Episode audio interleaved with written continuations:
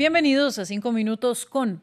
La Administración de Drogas y Alimentos de Estados Unidos aprobó el uso del fármaco aducanumab para tratar las primeras fases del Alzheimer.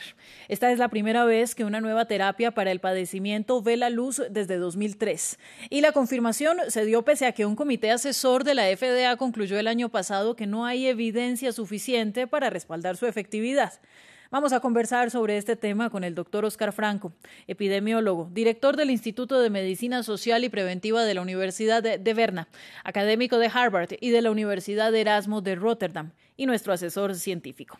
Doctor Franco, buenos días. ¿Y cómo funcionará el aducanumab y qué efectividad tiene según la farmacéutica creadora? Buenos días. Eh, recibimos hace unas horas excelentes noticias sobre la aprobación de la FDA para este medicamento que se comercializa con el nombre de Aduhelm.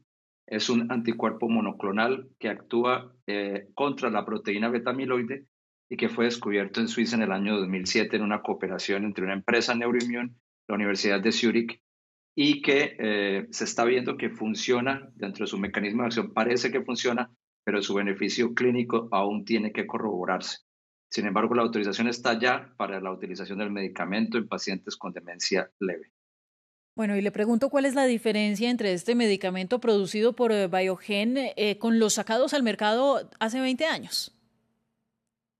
En el 2003 fue el último medicamento que tuvo aprobación de la FDA. Esto fue un medicamento que se llama Namenda o Memantina.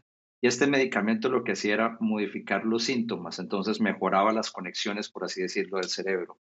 Este nuevo medicamento lo que es es una inmunoterapia es un anticuerpo monoclonal, estimula el sistema inmune para atacar la causa que se ha relacionado en la patología de la demencia, que es esa acumulación de esta proteína que genera unas placas. Entonces, el sistema inmune rompe esas placas, las elimina y se podría esperar que esto ayudaría a mejorar la función cognitiva de las personas. Y entonces, ¿por qué pasaron dos décadas para conocer un nuevo medicamento y este en particular que al parecer ataca la raíz de lo que desencadena la demencia?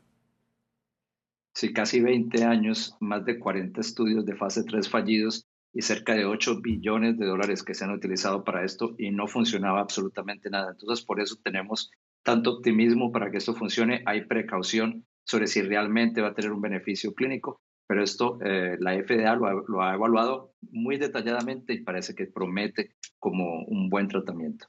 Bueno, y sobre estas dudas que existen, cuéntenos cómo le fue a este producto en los ensayos clínicos y si faltan más pruebas.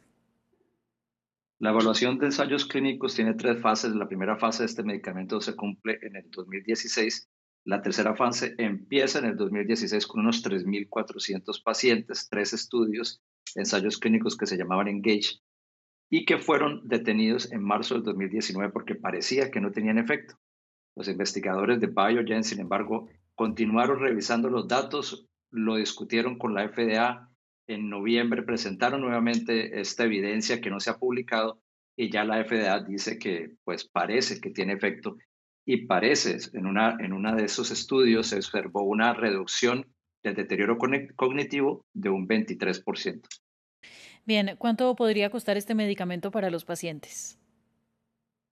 El medicamento es una inyección que se pone una vez al mes y que costaría aproximadamente unos 56 mil dólares. Sin embargo, no sabemos el costo exacto. La empresa ha dicho que una vez que esté en el mercado va a mantener ese costo durante unos cuatro años, pero es fundamental que se reduzcan esos costos porque tenemos alrededor del mundo unos 50 millones de personas con demencia y este número se espera que se triplique para el año 2040-2050. Muy bien, doctor. Y rápidamente, ya para cerrar, ¿usted prevé que próximamente podríamos contar con el medicamento en América Latina? Más allá del medicamento, yo creo que el optimismo que estamos percibiendo con este, con este anuncio es que se abre un nuevo horizonte de investigación y desarrollo de, de tratamientos.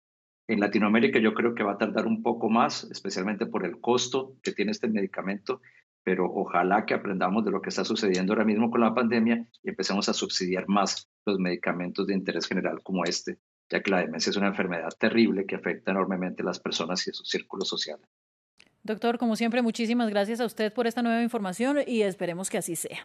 Que tengan todos una feliz mañana y a nuestros televidentes sigan en France24 y France24.com.